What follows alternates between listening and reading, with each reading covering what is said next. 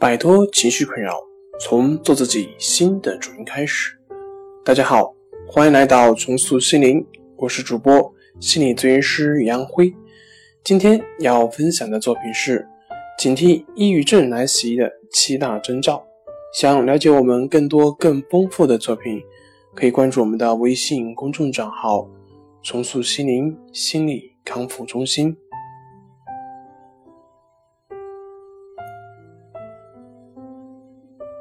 人一陷于抑郁，就会慢慢的因为嫌麻烦而不想上妆。男性也会慢慢的去忘记剃胡须，或者说是整理头发。后来呢，甚至会把洗澡视为一桩苦差事。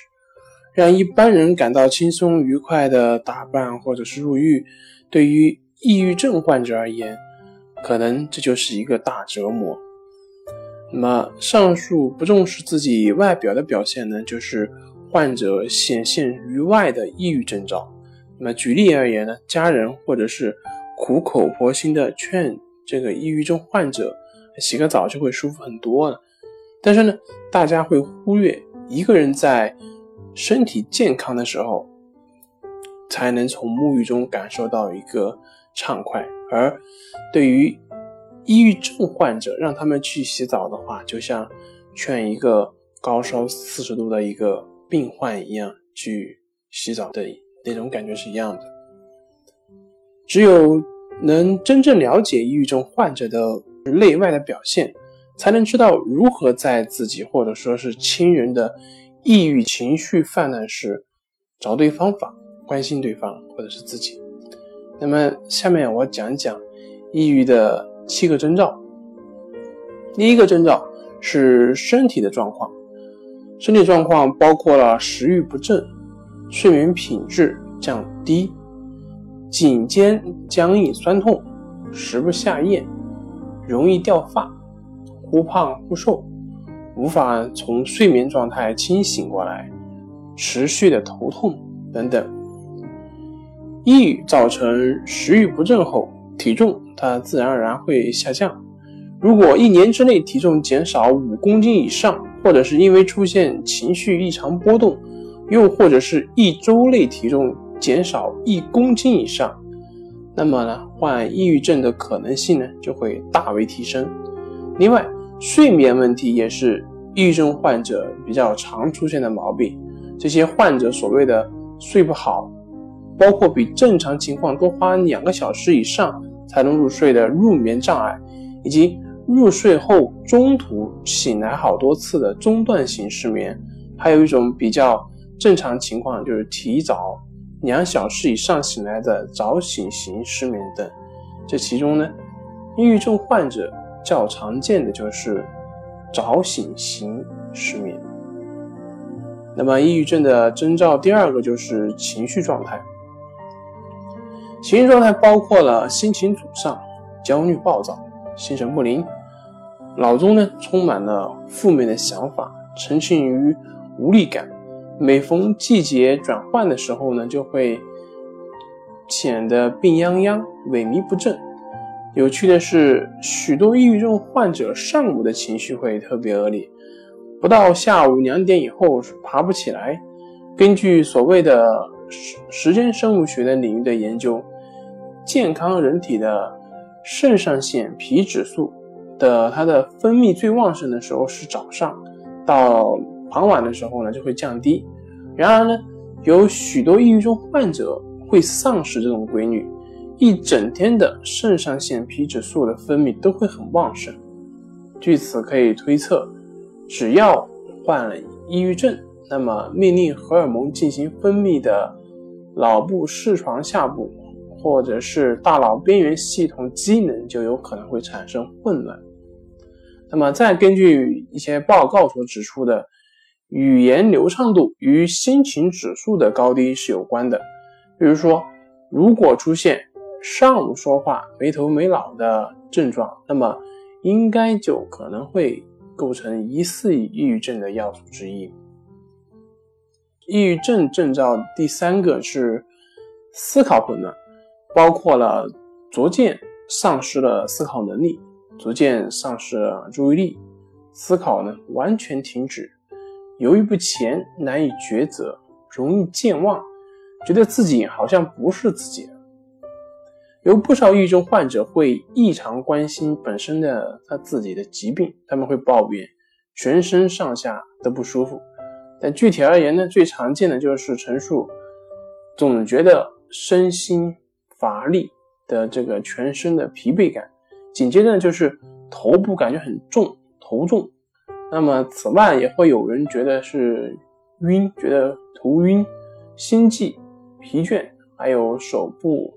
麻痹，然后肩酸腰疼，嗯，恶心等症状的这些症状，那么这种简直就像是所有疾病全部一起发作的一个的描述。那么这称为呢叫衄病症状。只要由具备综合观点的专门医师去加以诊断的话，就会发现这些患者的毛病不仅止于身体的过度关心。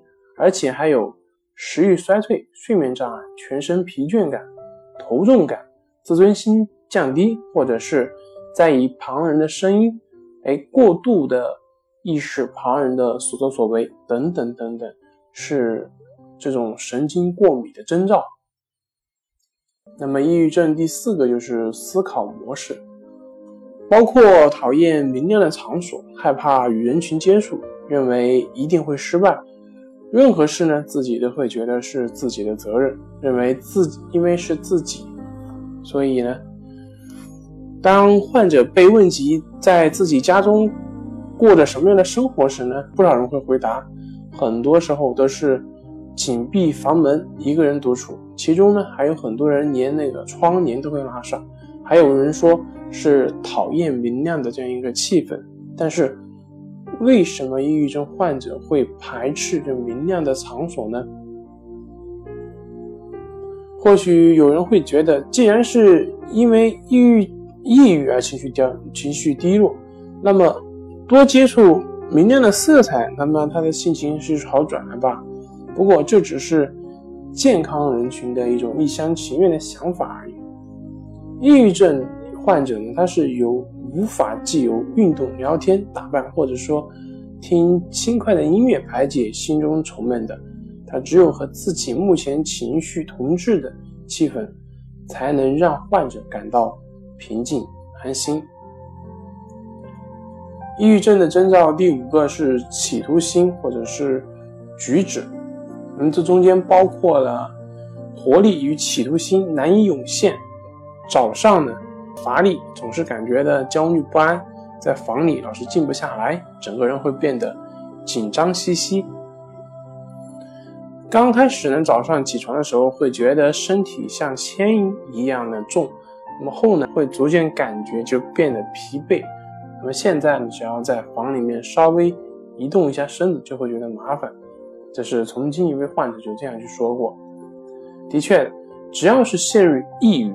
全身上下就会仿佛像绑上了一个大石头一样，稍微移动就会觉得特别痛苦，并且呢，移动的时候呢，还可能会引发眩晕、心悸的生理症状，还有人呢会变得过度忧虑身体的移动。那么为什么会发生这种状况呢？一般就是认为可能是因为不安，或者说是紧张高涨到某种临界点。而对于身体的自由活动造成制约。此外呢，也有可能是因为抑郁时的决断能力降低，从思考到采取行动可能需要消耗不少的时间所导致的。那么，抑郁症的征兆的第六个呢，就是人际关系。这人际关系包括不想和他人交谈，动不动就抓狂，无法信任亲朋好友，和一般的朋友呢就格格不入。把自己的问题归咎于别人，无法跟得上大家相处。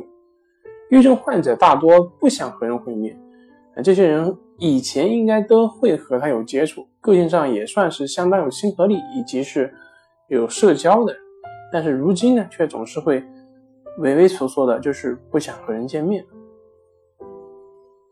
那么，抑郁症的征兆第七个就是个性，这个个性呢，就是包括。